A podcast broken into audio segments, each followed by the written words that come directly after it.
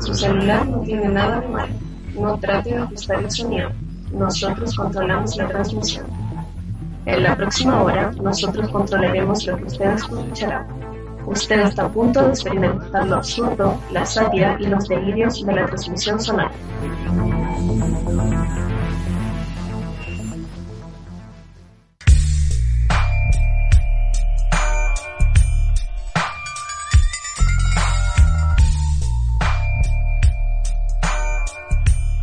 Bienvenidos a este nuevo programa Delirantes Podcast. Mi nombre es José y me acompaña la Fran. ¿Qué onda? Somos artistas visuales y estamos muy contentas de dar inicio a este podcast sobre delirios y arte.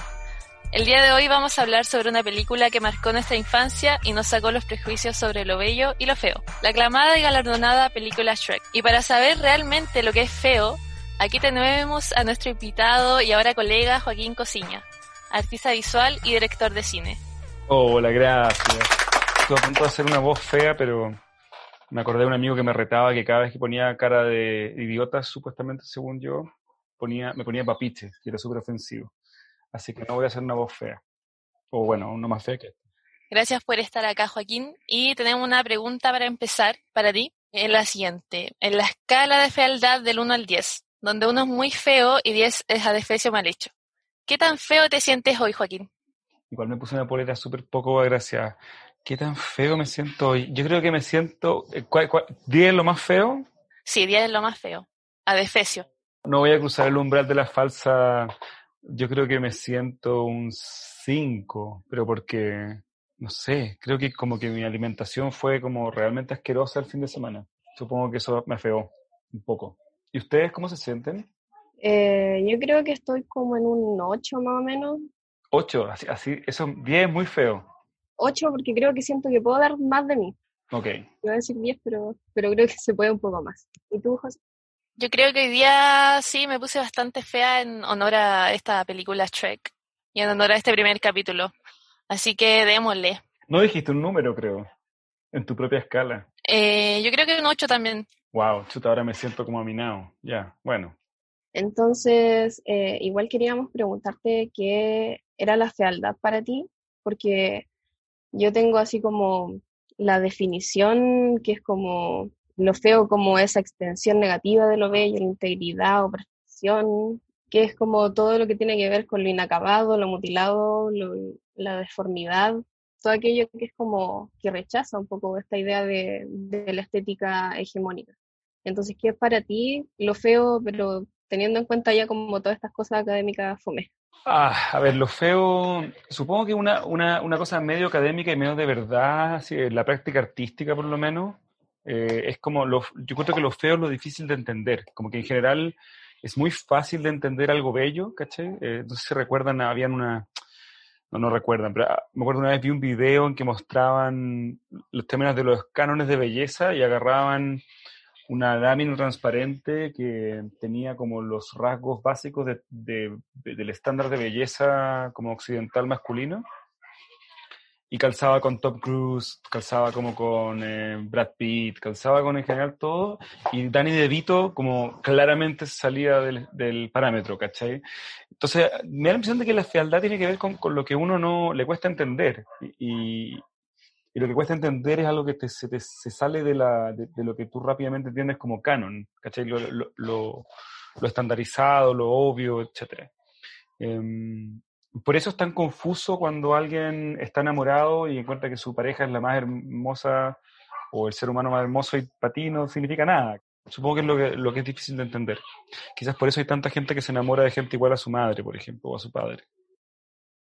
Está como el tema ahí del, del Edipo y, y de a lo mejor la fealdad como eso que está fuera de nuestro sistema o de nuestro entendimiento, como decís tú, como de nuestro refugio.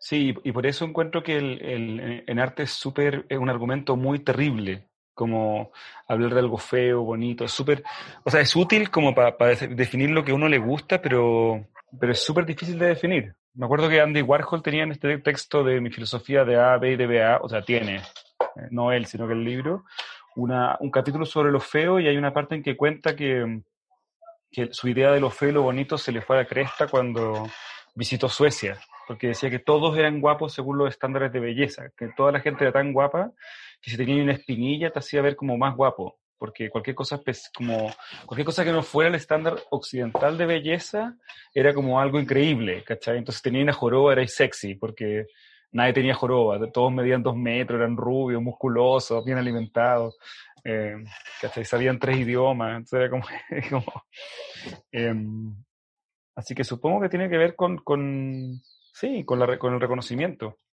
No sé, no, no, no sé si estoy siendo muy... No, igual hace sentido que diga eso, en todo caso.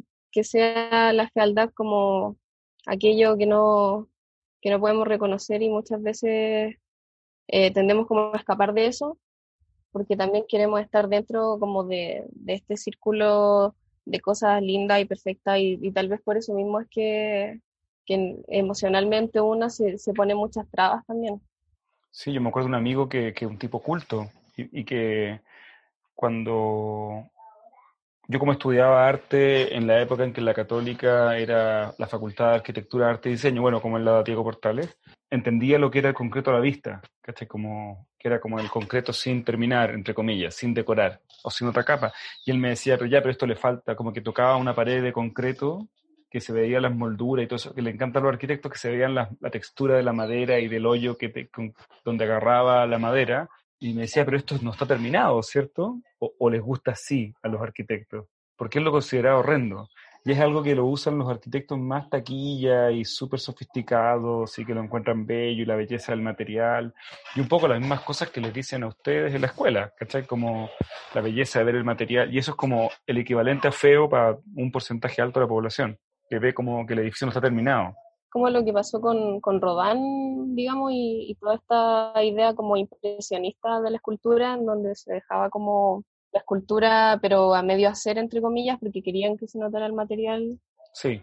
Y, y que sucedió exactamente lo mismo, igual como una, ya así como el, el pensamiento impresionista de estoy chato de la academia y voy a hacer la guay que quiera, ¿cachai? Sí, pero eso es como otra zona, ¿no? Como la... Pero no sé, porque en realidad ustedes ahora, ustedes son las que llevan este podcast. Ustedes pueden decir, es la fealdad en, eh, en relación, ahora, ahora recuerdo bien, es la fealdad en este caso en relación a, a lo que ustedes han sido como martilladas cerebralmente en la escuela, ¿no? Que tiene que ver con la historia del arte y con... ¿O me equivoco? Está en lo cierto. Es divertido, porque uno cuando habla de fealdad habla también de belleza, ¿cierto? Y la, y la, idea de belleza es algo que, que, cuando yo estudiaba arte era algo que estaba completamente fuera del terreno, como que era como de mal gusto hablar de belleza. Eh, era como de mal gusto hablar de belleza, de algo que te gustaba y de algo bonito.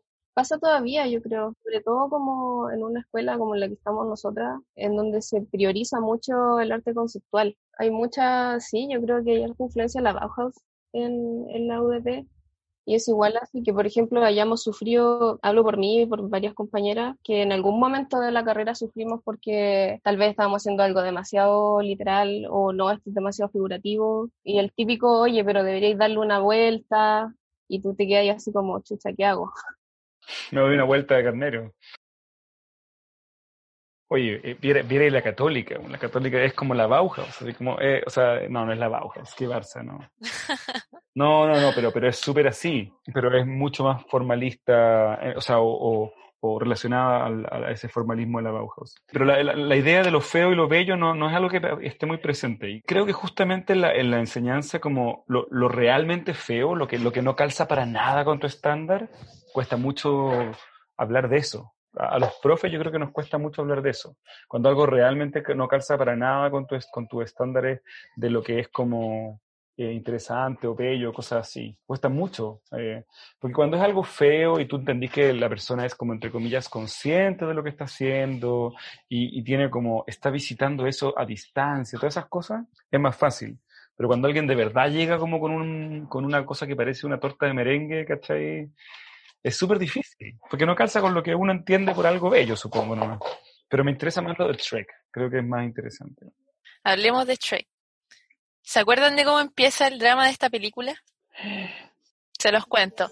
Shrek está viviendo plácidamente su pantano. Más adelante vamos a profundizar en, en, el tema del pantano. Y un día llegan todos los seres mágicos desde el reino de Duloc, que es el reino de Lord Farquaad. Lord Farquaad los saca de su reino porque cree que estropean su mundo perfecto y, y su ideal de belleza, sobre todo. Entonces los envía a vivir al pantano de Shrek. Shrek, para recuperar su pantano, emprende un viaje con burro al reino de Duloc para hablar con Lord Farquaad y pedirle que le devuelva su pantano. Empieza todo este viaje con burro a, recuperar al pantano y de ahí sale el tema de la princesa Fiona y, todo eso. Podríamos profundizar en, el pantano, como el hogar de Shrek. Es muy parecido eh, a lo que hablábamos hace un rato de, la fealdad y, de lo que tiene que ver como con este refugio que uno tiene, porque en este caso veíamos que el pantano era como una extensión de lo que era Shrek, porque era como su mundo y, era como imperturbable y también era porque él, mismo se, se autoaislaba de, de todos estos cuentos, digamos. ¡Eh! ¡Mira eso! ¿Quién querría vivir en ese cuchitril? Ese cuchitril es mi hogar. Entonces hablábamos como del allanamiento del pantano y de que ya toda su zona de confort estaba siendo como invadida por, por aquello de lo que él tanto escapaba, porque él mismo estaba como metido en este eh, prejuicio, tenía este prejuicio de, sobre él mismo en su cabeza, de que era un, de que era un ogro, entonces eh, llegan como los cuentos de hadas y como de una forma muy irónica a, vivir en su propia en su propio refugio emocional, digamos. Qué divertido es como lo... Eh, o sea, es que pasa que el guion es muy bueno porque es imposible que, que, siga esta conversación sin saltarme las etapas del guion. Como que el guion es, como buen guion que funciona al estilo Hollywood, es, una serie de espejos, ¿cachai? Como Trek vive en su pantano autoaislado, se encuentra con Fiona, que es una mujer bella bajo los estándares, ¿cierto?, del enano maldito. Y que ella además vive en su propia cueva o en su propio closet, donde es, puede ser fea libremente. Y, y, y Trek entonces funciona como espejo de Fiona y a su vez vive en este lugar que es una extensión de su fealdad o de su auto imagen de fealdad, que además es su lugar de relajo, y es invadido por la belleza, que a su vez esa belleza es expulsada por fea. Entonces es como una especie de guerra en Bosnia, pero, pero psicológica, como donde es invadido su cerebro en una... No había cachado, es que es divertido, que existe la metáfora esta de que se le escapan los duendes a alguien del bosque, lo, está loco. Eh, pero en este caso, la, como el, el, yo de Trek, la conciencia de Trek pantanosa es invadida por los duendes externos. Entonces es como lo contrario de volverse loco, como que te vuelvan loco, bueno, obvio, eso se llama que lleguen vecinos indeseables, pero... También está toda esta como estética tan hollywoodense y como es una burla igual al cine clásico y donde hay que donde hay que poner a un villano, a alguien bueno y a la princesa que va a ser rescatada prácticamente del castillo. Es divertido, la, estética de las, de las princesas y los príncipes y todo está súper en crisis. Como, eh, no solamente lo digo con una frase, o sea, estoy a punto de lanzar un libro ilustrado con el Andrés Kalavsky que escribió un texto que se llama el beso de buenas noches, y es básicamente el cuento de la princesa del sapo, pero en que cuando la princesa se da cuenta, le da un beso al sapo, que accede a darle un beso al sapo, lo que pasa es que en vez de quedarse con el príncipe, que efectivamente aparece, se da cuenta que sus besos transforman las cosas y después el cuento se va como en una especie de viaje sin estructura, en que ella va dándole besos a cosas y como transformando cosas. Y uno de los problemas que tuvimos con el cuento, que a mi parecer objetivo, está lindo y bien estructurado, es que incluso de manera irónica el tema de las princesas ya no es chistoso. Como que ninguna editorial internacional quiere tomar esos temas porque simplemente no quieren enfrentarse al problema. Lo digo porque Trek, que es del año, ¿cuánto? No, ¿2000? ¿2001? Está en una etapa del, proceso de, destrucción de la idea de la princesa, eh, pero en que todavía era chistoso tomar esos temas, ¿cachai? Sería súper raro ahora hacer, imagínense una, curatoría en el Museo Nacional de Bellas Artes sobre princesas. Como, sería asqueroso, como, sería súper polémico, aunque fuera una exposición polémica, que revisar ese tema. Podríamos hablar igual de la amistad de Burro y Shrek. Dale, maravilloso. De la primera impresión que tiene Shrek de Burro, más que nada, porque Burro ver a Shrek fue muy como normal. No vio a un ogro, vio a una persona normal. ¿Sabes qué? Cuando te conocí, yo no pensé que tú eras un estúpido y feo ogro. Sí, lo sé. ¿Se han fijado que uno se topa muchas veces con personas que dicen que su cuerpo es raro? O sea, yo, yo, me, yo a mí me ha pasado, no, no, puedo ventilar el nombre porque, no, porque esa persona no me autorizó, pero una mujer que es cantante y que es como, no una modelo, pero es lo suficientemente atractiva como para que no sea un tema su cuerpo, digamos. En un momento ella dice, no, es que mi cuerpo es raro. Yo decía, ¿cómo raro? ¿A qué te referís? No, es que tengo, no tengo cintura. Bueno, empezó con una lista de cosas que, que, que, tenían que ver con la proyección de la rareza.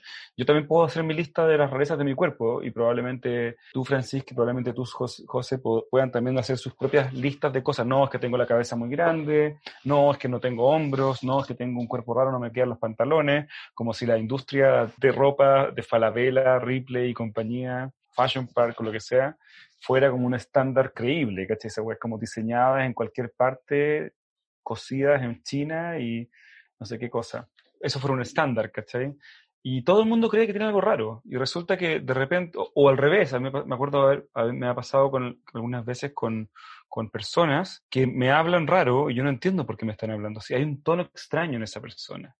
Y después de un rato me doy cuenta que esa persona se considera o ha sido tratado como una persona guapa y te habla desde el lugar de lo guapo.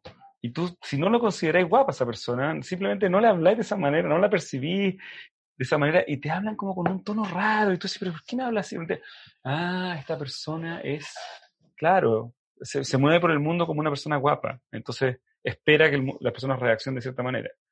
Y basta con que uno no lo entienda para que todo sea raro. Y encuentro que en el caso de Burro, Burro no, es un burro, no, no, no es una belleza en el sentido clásico, no es un caballo blanco. Entonces no percibe a este nuevo amigo, que es lo que él busca, por lo que entiendo, como alguien feo. Y se da algo súper bonito más adelante en la película también cuando Shrek se abre de corazón hacia Burro y prácticamente lo acaba de conocer. Pero faltaba como ese empujón de que él conociera a alguien y pudiera hablar de lo que sentía. Y ahí le explica esta metáfora del que se siente como una cebolla y que los ogros son como una cebolla, que tienen capas. Para tu información, los ogros somos muy diferentes a lo que creen. ¿Ejemplo? Ejemplo. De acuerdo a... Los ogros son como cebollas. Claro, ahí está como su complejidad también, porque él mismo creo que se encasilla como en ese, e, en ese prejuicio, como decía, de, del ogro, que tiene que asustar, que tiene que atemorizar a todo el mundo. Y al final con lo de las capas dice como, no, en realidad detrás de eso eh, hay como capas de muchas cosas y una complejidad en, en mi persona que no había podido como sacar porque tal vez estaba rodeado de lo bello y cuando ve a este personaje tal vez incluso se puede como eh, sentir a gusto porque son los ambos son feos entonces es como mucho más fácil hablar de tus inseguridades con alguien que también tiene inseguridades ¿cachai? Sí, de hecho la, la genialidad de, de la película es que, es que no se queda con la mina guapa y el, no sé si en la 1 o la 2 pasa lo del dragón, eh, que Burro se termina como, como enamorando, o más bien al, al, revés del dragón o de la dragona, que es un símbolo de poder, pero no un símbolo de belleza. Entonces, un poco sería, hubiera sido muy fome que, que Burro se quedara con una, una caballa, ¿cómo se llama eso? ¿Yegua? Pony. Pony blanco, gracias por sacarme la palabra yegua. Y Shrek se hubiera quedado con la princesa que hubiera sido hermosa y vio su corazón. Y es como la clásica historia, solo que sin la transformación final. Y en este caso hay transformación final, pero son todos, entre comillas, feos al final. Y de hecho, los hijos de Burro con, con la dragona son súper poco normales. Son un híbrido. Son un híbrido, son un, un quiltro que nosotros conocemos muy bien. Eh, me acuerdo que el, Juan Pablo Langlois decía que, que, no le gustaban las mujeres altas europeas y, y, como curvilíneas, que le gustaban las mujeres de patitas cortas chilenas, como que realmente no le gustaba el otro modelo, no, lo confundía. Pero eso no sé qué tiene que ver con un dragón con un burro. Probablemente nada. Bueno, podemos avanzar más adelante en la película. Ya, dale. El momento en que Fiona conoce a Shrek. Fiona queda completamente decepcionada cuando ve que no la viene a rescatar el príncipe encantador o este príncipe, el ideal de príncipe. Verdad, verdad que ella es muy odiosa. Es como una animada, ¿no? Pero más adelante se da cuenta de que ella es el reflejo de Shrek y que encontró a alguien igual que ella. Sí, ahí habría que preguntarse si, si la película, bueno, no, la película definitivamente no es una metáfora de su transformación, pero también sí. O sea, porque al final lo que encuentra Shrek es como un amigo un reflejo número uno y un reflejo número dos que es alguien igual a él. De hecho, yo no, no me acuerdo si él encuentra guapa a la princesa, ¿no? A la versión... No, no la encuentra guapa. Lo que sucede es que empieza como a tener una atracción hacia ella, pero es, como hacia las actitudes que tiene ella o, o, empieza a notar cosas que ella eh, tal vez él, él, tenía como el prejuicio de que iba a ser una princesa súper delicada y todo lo demás, pero termina como agarrándose a combos con los mosqueteros y al final se tira chanchos, creo, también en una parte de la película. Y eso como que lo empieza a fascinar más que, más que su belleza, porque de hecho creo que la belleza no, ni siquiera como que la, la pasa por alto. Sí, es cierto, no tiene en su cabeza esa noción de belleza. De hecho, ella se avergüenza y él, no me acuerdo cómo reacciona. ¿Cómo reacciona? Ella se empieza a enamorar de Shrek cuando pasan el tiempo juntos y cuando se da cuenta de que él, finalmente la fue a rescatar, él peleó contra el dragón y también porque ambos son ogros. Yo creo que es eso más que nada. Si ella hubiera sido una persona, un humano, dudo que se hubiera enamorado de un ogro. ¿Ah, sí? ¿Tú, tú creí?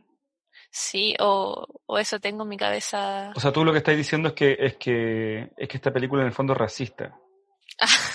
que solamente la gente del, mismo... Ah, no, porque está burro con la dragona, está burro con la dragona. No, es todo lo contrario, esta película es demasiado avanzada para su... Sí, visionaria total. Pero, ¿cachai? Que ahí está, ese es el rol de burro. Porque si hubiera sido como, ah, bueno, pero no pueden estar juntos, pero como los dos son estos seres asquerosos, sí pueden estar juntos, hubiera sido una película completamente incorrecta. Pero está burro con dragona. Claro.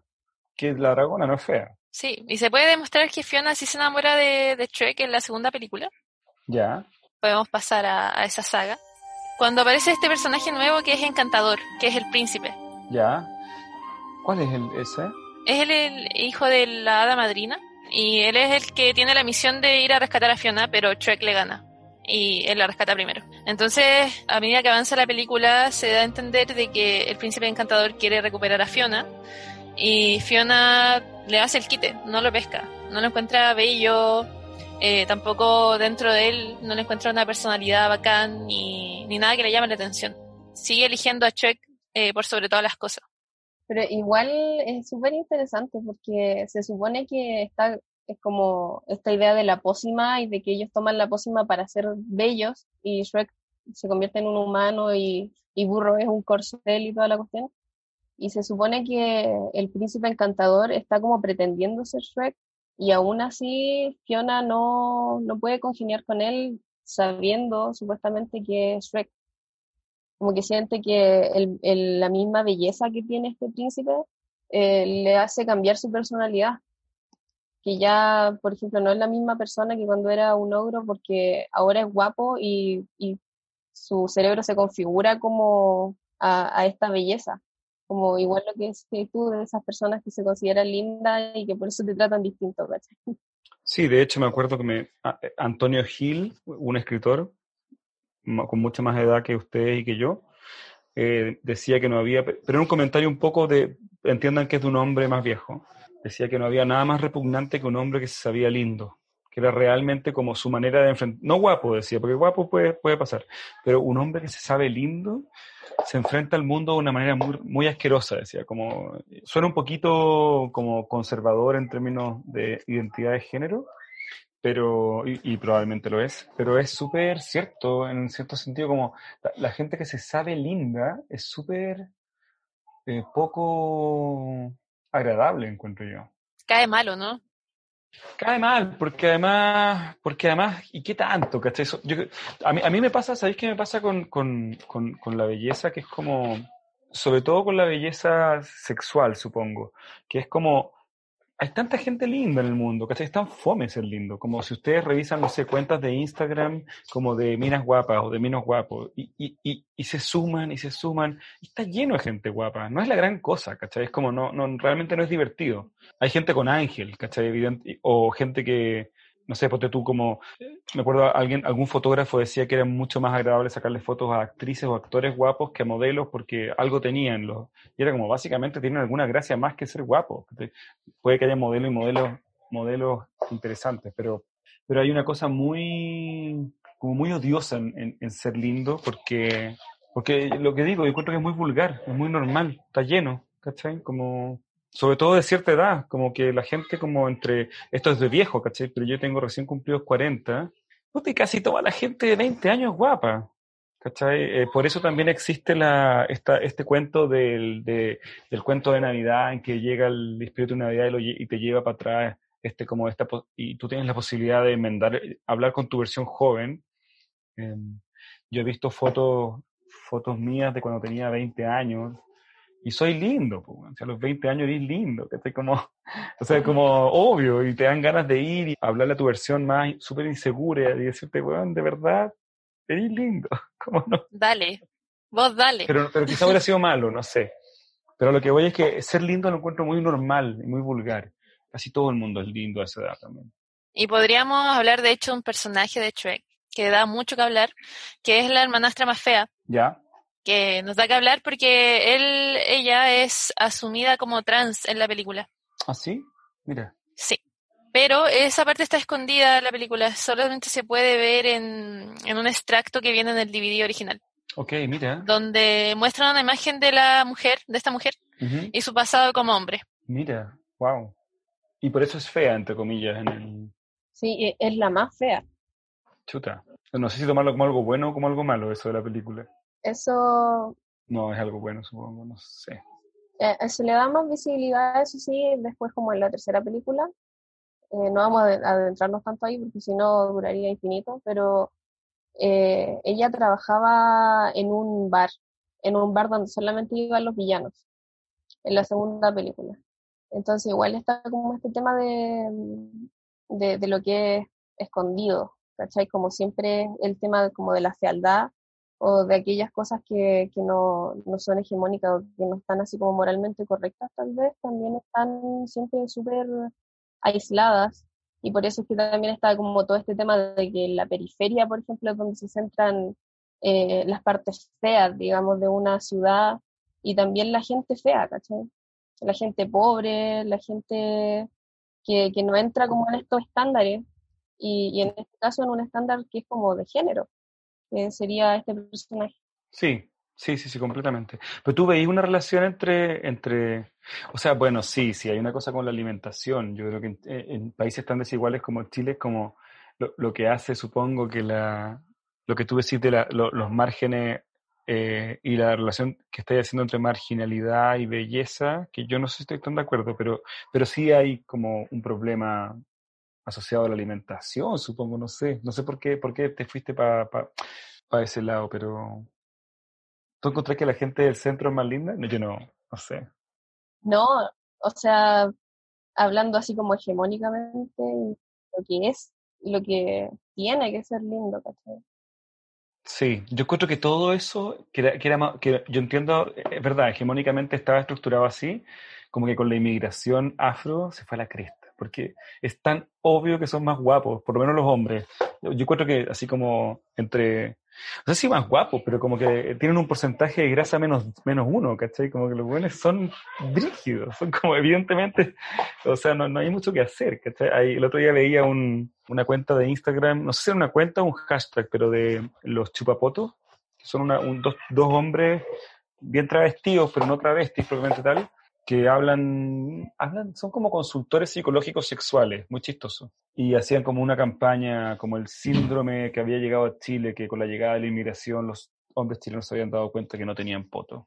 Y cómo, cómo, cómo lidiar con eso. Y era una invitación a una cicletada por el, por el apruebo, da lo mismo, pero participaba el sensual Spider-Man también en la, entonces encuentro que el estándar de belleza como que cagó un poco, ¿cachai? Porque ver día a día gente más guapa que tú, que no calza con tu estándar de belleza, pero que es como evidentemente guapa, ¿cachai? Como no, no, o, al menos llamativa, si no calza con tu estándar de, de, belleza, como que se desarmó todo, encuentro. Esto es brutalidad policíaca, Bueno, otro tema que también podemos ver en Shrek, eh, que también como que viene a la época actual y bueno, a épocas de siempre, que es la brutalidad policíaca que se ve en la película. Cierto.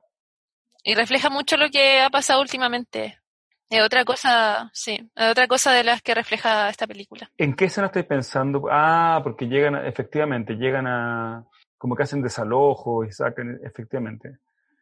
Claro, varias escenas, pero hay una muy especial que es donde toman eh, de rehén a Shrek ya convertido en humano, donde es eh, bello, entre comillas, y a este corset, que es el burro, les tiran una escena eh, gas, o sea, pimienta molida, como refiriéndose Ya, al gas sí. pimienta. Y, y es muy fuerte para los ojos de, de Shrek. Y después los tiran al calabozo y ahí como se ve toda esa brutalidad que ejerce la policía.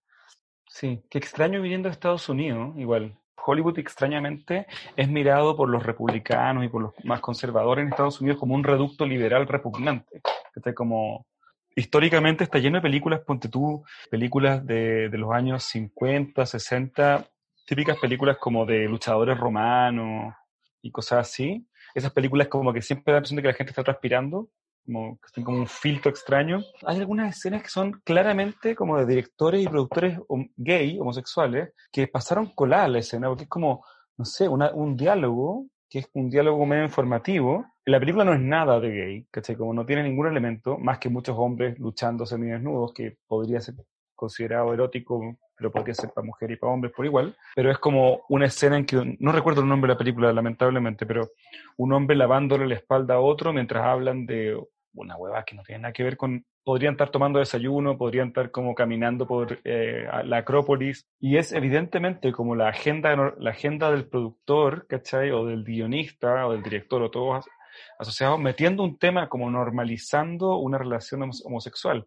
¿cachai? Que, que, es una cuestión que los gringos, cuando la hacen bien, la hacen increíblemente bien, como que meten, cambian, cambian los parámetros de normalidad como muy hábilmente.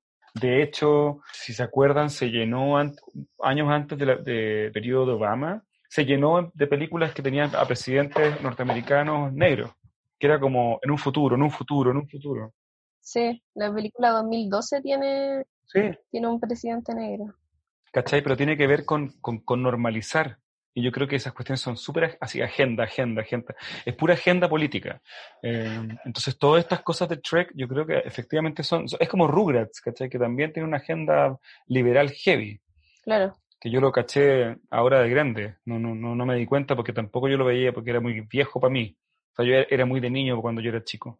Tiene que ver con, con cómo, cómo lo aplican también y por eso es que el guion es tan genial, digamos, porque sucede mucho con este tipo de películas y producciones de este estilo que después uno crece y te das cuenta y dices, ah, en realidad esto tiene harto que ver con tal tópico.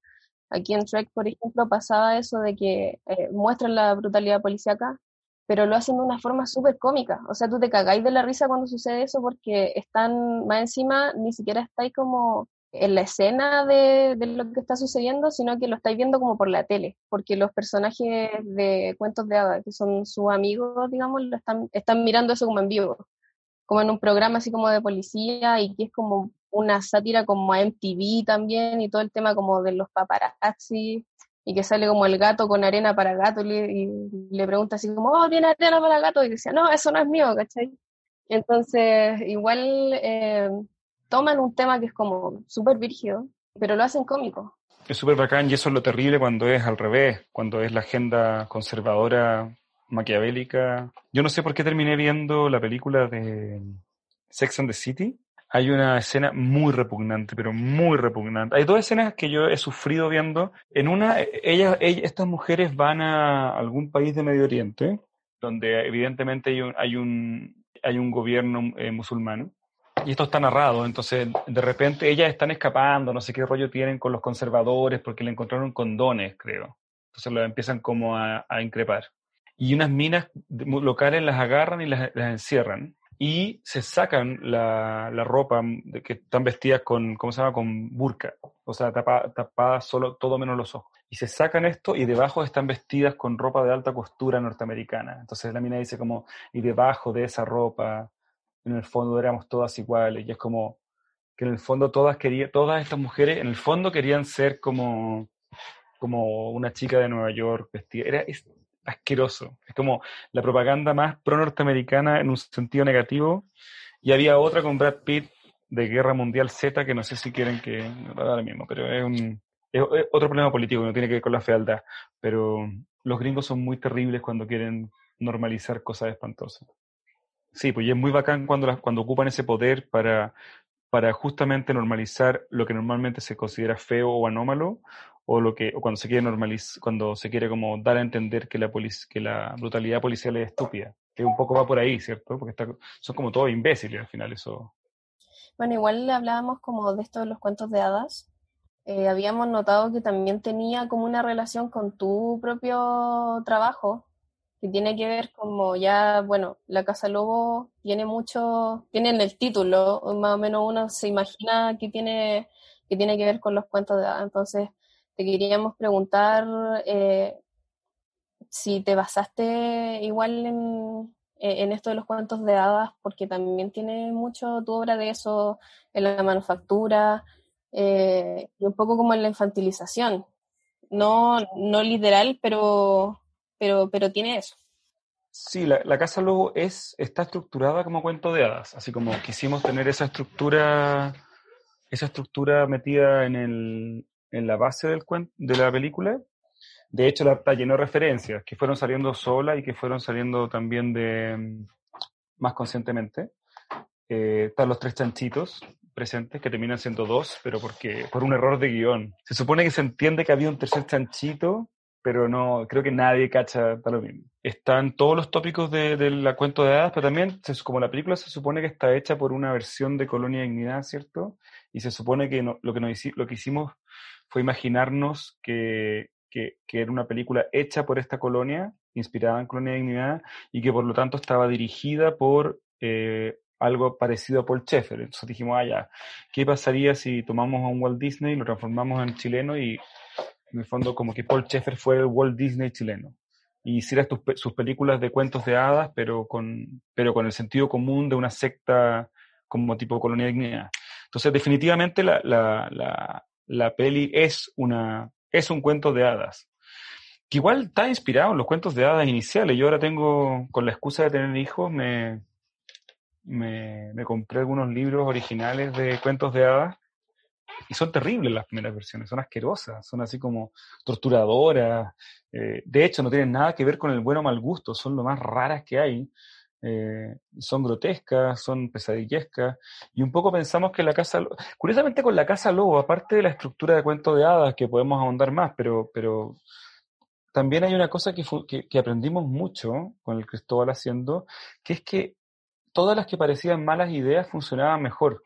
Todas las buenas ideas no nos funcionaban bien, ¿cachai? Como las ideas que parecían provenientes de una persona letrada, sensata, ¿cachai? Como, con, como que eran más sofisticadas, empezaban a parecer estúpidas, estúpidas porque pretendían ser inteligentes. Entonces, pero de repente las ideas, las ideas tontas, las ideas como, ya, y, y los, no sé, pues los chanchos se empezaron a transformar en humanos y después se transforman en rubios, que es como la wea más estúpida, la broma más idiota sobre identidad racial que podía ser y sobre el racismo.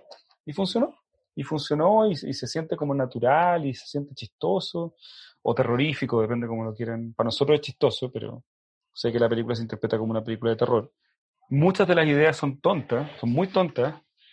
Hay, hay una, una parte que, bueno, cuando yo vi la película me cagué la risa. Ya, qué bueno. Alguien. Eh, que es que sale el niñito, el, el, el niño maldito sale como un retrato. sí, sí, sí. que es como el, niñito chileno que, que, llora y que se supone que te maldice la casa. Puta, sí, fue todo un tema, lo pusimos como... O sea, justamente hay una cosa maravillosa en, en, en, esos cuadros. Hay una película que no es tan buena, pero es interesante, que es de, creo que es de Tim Burton, ¿no? Que es una biopic de, de una de, la, una, una, de las, una de las pintoras que empezó a hacer este, este tipo de cuadros que tuvieron la gracia, la de los niños llorones, que tuvieron la gracia que son pintores que empezaron a vender, empezaron a ganar más plata por las reproducciones, los pósters, que por las pinturas.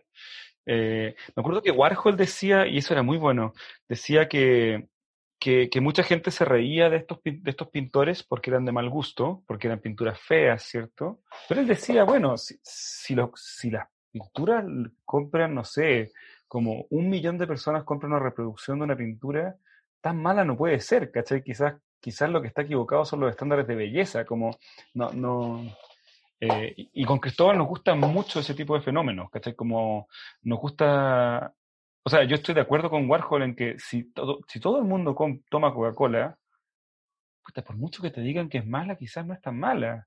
Em, claro, si, tomas, si, si desayunáis Coca-Cola, quizás podía enfermarte antes de algo, pero pero en el caso del arte, como no te podías enfermar tanto, eh, los cuadros de los niños llorones eh, nos encantaban por eso y también porque tenían este mito que cuando que, yo me enteré eh, después de que estábamos muy interesados en ese cuadro en particular, que era este esta maldición que viene de un incendio que hubo en Inglaterra, en que básicamente solamente sobrevivieron los, probablemente por alguna emulsión del póster, pero solamente quedaron los póster eh, sin, sin, digamos, sin, que, sin ser quemados en los incendios y las casas destruidas. Entonces era la maldición de los niños llorones.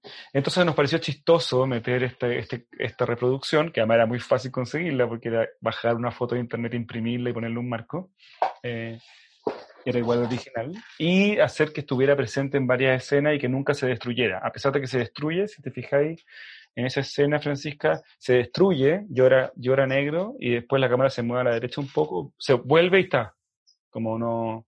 E-, es un segundo, pero el cuadro no se destruye finalmente. ¿Y tú, Joaquín, podrías relacionar a la película de Shrek con alguno de tus personajes o, o finalmente contigo mismo? Que eso nos interesaría más. Yo creo que la... Me acuerdo el, el Cristóbal Sea que, que estaba obsesionado cuando nos conocimos porque, porque yo era muy vanidoso y muy, y muy... Me decía que tenía... que era ciútico. Eh, eh, todo, todo dicho muy cariñosamente, nada, el Cristóbal Sea tiene la virtud de que dice las cosas más bestiales y, y, no se refiere siempre a algo malo. Entonces yo creo que él tenía una pequeña obsesión con mi, con mi, en esa época era más joven y más, menos padre, supongo que afectaba, y era más vanidoso, más vanidoso aún, supongo. Entonces tenía como esta cosa como, como que se obsesionaba, no se obsesionaba, pero me hablaba siempre de, de, de como esta cosa que tenía yo de que me, me ponía como pañuelo, no sé, pues, hueva. Y él tenía toda esta cultura muy de clase alta chilena, como de la austeridad. Entonces andaba con polar y con jeans feos. Y yo me reí y le decía, sí, pues, bueno, pues que tú eres considerado rubio en Chile, voy a andar con polar. Si yo me pongo polar, parezco guardia, ¿cachai? Como, y está bien con los guardias, pero se supone que no estoy aquí de guardia. A lo que le, lo que estaba diciendo que yo necesitaba decorarme, porque no, no, me, no, no era interpretado como, como un hueón con poder, o algo así, era toda una broma. Pero una vez me preguntó si yo me consideraba guapo, o lindo, no sé. Le dije, no, pero, pero no soy tan feo, no sé. Como, ah, y creo que Shrek tiene algo como, como que todo su, todo su sex appeal tiene que ver con su encanto. Es un personaje súper encantador y súper querible. Y yo definitivamente no soy un modelo. Entonces lo que nos queda a los que no somos modelos es, tratar de ser simpáticos. Tratar. Es venir un podcast sobre fealdad. Eso nos queda. Exacto. Eso nos queda, sí, pues. Pero Shrek es mucho más cercano a mi manera de afrontar el mundo que al del príncipe, definitivamente. Yo creo que eso tiene que ver con la, como, como uno se sentía cuando chico, ¿no? Como que la gente que se sentía lindo cuando chico, yo me preocupo, yo a veces le digo mucho a mi hija que es linda, lo cual es verdad, es súper linda, y no lo digo yo solamente, salió linda la niña. Y a Dante, ponte tú, que es un niño súper lindo, porque es igual a su madre, es como una versión masculina es tan lindo que la otra vez se puso un chap en la cabeza y el vecino, que está igual está viejo, no lo reconoció, pensó que era una prima. Así de lindo. Y, pero a él no le decimos que es lindo. O sea, yo le digo, pero no es, una, no es un tema recurrente. Y a veces me preocupo, porque pienso, hoy voy a, voy a una niña que se va a saber linda y va a ser un monstruo. Dante está como más destinado a, a, a ser rápido y fuerte y todas esas cosas que le gustan. Pero también está bien decirle que sea que es lindo. Para ir cerrando, igual queríamos preguntarte como si tenía algún proyecto feo en mente, o, qué, qué cosas feas estáis haciendo ahora. Tengo un proyecto más feo que la cresta. Tenemos un proyecto ahora sí de terror. No tengo, justo hoy día lo llevé, lo llevé a la casa en que estamos haciendo. Estamos haciendo un proyecto que se llama Los Huesos con Cristóbal y con otra gente también. O sea, como, como son películas, siempre son como, incluyen un poquito más de gente que los proyectos de, de arte. Y mm, Los Huesos es un, es un cortometraje animado que está hecho en 16 milímetros, en cine, y también en digital estamos haciendo las dos cosas por si el 16 milímetros falla, porque nos ponemos nerviosos, viste que en el cine no sabéis, cuando lo mandáis a revelar y sabéis como una semana después si el trabajo funcionó o no. Para que cachen lo feo que es, se supone que es la, la, la, primera película de animación va a ser presentada como un descubrimiento, como que Chile en realidad produjo la primera película de animación de la historia, eh, hecha en 1903 que sería como la primera película de animación de la historia antes que todos los europeos y, y rusos, y eh, presenta una, una, ceremonia en que hay una niña que es eh, Constanza, Constan, Constanza, uy, olvidé el apellido, pero básicamente presenta, eh, está hecha con cadáveres, entonces lo que hicimos fue que Cristóbal, yo y el productor, que es el Lucas Engel, sac nos sacamos copias de cuerpos con látex, hicimos una mezcla, entonces son como piernas, brazos, cabeza y todo, em, que representan a dos personajes que son como animados por esta niña, que es una niña más típica de stop motion, como con un esqueleto animado. Eh, pero la historia es que básicamente el Diego Portales, que va a ser Cristóbal, el cuerpo de Cristóbal León va a representar a Diego Portales, recibe la visita de un ángel del futuro que se llama Jaime Guzmán. Y juntos, guiados por esta niña, hacen una especie de como de divorcio legal entre la niña y Diego Portales. La niña, Constanza, está basada en un hecho real que Diego Portales, un hecho Bueno, Diego Portales tuvo tres hijos con una niña, una partió a los 14 años teniendo hijos de Diego Portales y nunca los reconoció y la tenía como encerrada. Tan, tan lindo como, sí, debería lanzarla en la universidad, encuentro que es muy bueno. Pero es asqueroso, es como pedazos de cuerpo hechos de látex, ¿cachai? Es como, es realmente repugnante. Y lo otro que estamos haciendo, escribiendo, y ya nos ganamos un fondo para escribirlo, ya, tenemos el guion, pero vamos a seguir escribiendo, se llama Los Ángeles, y es una película que también viaja en el tiempo, se supone que es una película hecha en Chile en los años en 1946, y es una película futurista sobre un Chile distópico del año 2020 y algo, que se llama Andinia, y que es la versión como un Chile que fue anexado a Estados Unidos, que se llama Andinia, y que en el cual transcurre la historia de Dalia León, que tiene el nombre de mi hija, pero el apellido de mi socio, Cristóbal. Ahí también se mezclan cuerpos y cosas raras. Y es una película como de aventuras. Se pretende ser la primera película de aventura eh, hecha acá. Y cuenta la historia de Dalia, que, que, es una policía de Andinia, una agente que persigue a jóvenes rebeldes por el metro. O sea, persigue a jóvenes rebeldes, me fui a una escena particular, pero va descubriendo poco a poco que hay un mundo subterráneo que está preparándose para una lucha anticapitalista y ese mundo subterráneo está habitado por gente como vinculada al, como, al nazismo. Entonces es una lucha entre el nazismo chileno y el capitalismo en código futurista, pero esto en los años 40. Súper enredado. Siempre nos enredamos, siempre nos enredamos. Pero las películas al final son. Es una película de aventura, como que va a tener stop motion mezclado con actores y, y va a tener escenas de acción. Vamos a tratar de hacer eso. La veremos próximamente entonces. y que sea muy fea. Próximamente en, en, los peores cines. en los cines más feos de Chile. En los cines más feos de Chile. No, no es difícil, los que queden después de la pandemia. En los dos cines. Bueno, vamos a cerrar el capítulo de hoy entonces. Vamos a agradecer la participación de Joaquín, quien muy amablemente nos quiso acompañar en nuestro primer capítulo. Ay, gracias por invitar. Y a todos los que nos están escuchando, en especial a todo el equipo que hay detrás de este podcast. Alabado sea. Agradecemos también a Fulgor Lab, son quienes hacen este programa sea posible.